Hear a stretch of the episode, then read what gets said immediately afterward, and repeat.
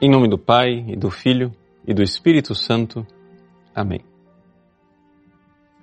Meus queridos irmãos e irmãs, no Evangelho de hoje, Jesus cura os dez leprosos, mas somente um retorna para agradecer. Trata-se de um episódio típico do Evangelho de São Lucas que não tem paralelo em nenhum dos outros três evangelistas. É interessante nós notarmos aqui que nós temos como que uma parábola daquilo que é a humanidade. Todos nós recebemos benefícios de Deus.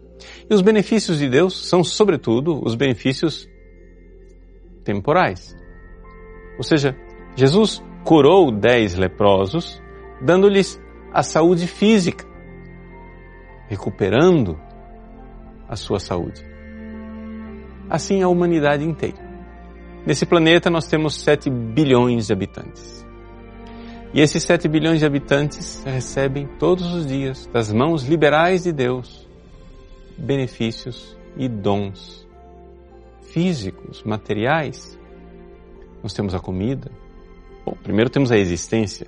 Deus já nos sustenta na existência. Além de nos sustentar na existência, Ele nos sustenta dando alimento, saúde, todos os bens e benefícios que nós recebemos. Pois bem, aqui, nessa humanidade que recebe os benefícios de Deus, nós temos os dez leprosos que foram curados e receberam um benefício físico, biológico, material, concreto de Jesus. E, no entanto, somente um, único, um só, retorna para ouvir de Jesus uma frase extraordinária. Levanta-te e vai, tua fé te salvou.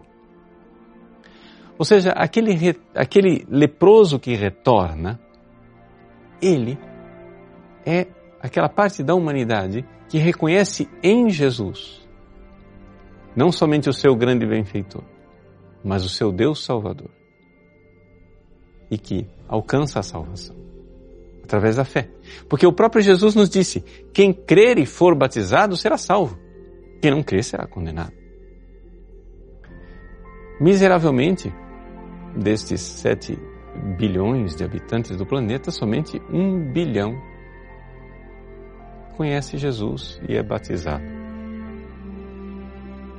Desse um bilhão, e aí já não podemos mais fazer cálculos, mas já podemos supor não me parece que a maioria esteja em estado de graça.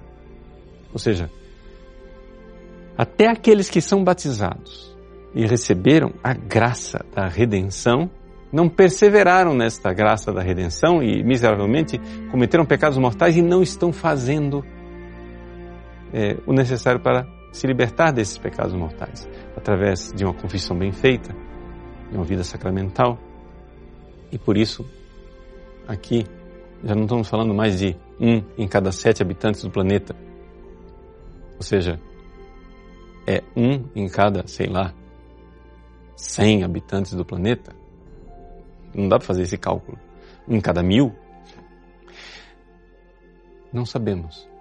Mas somente uma pequena porção é que está em estado de graça e que está no caminho da salvação.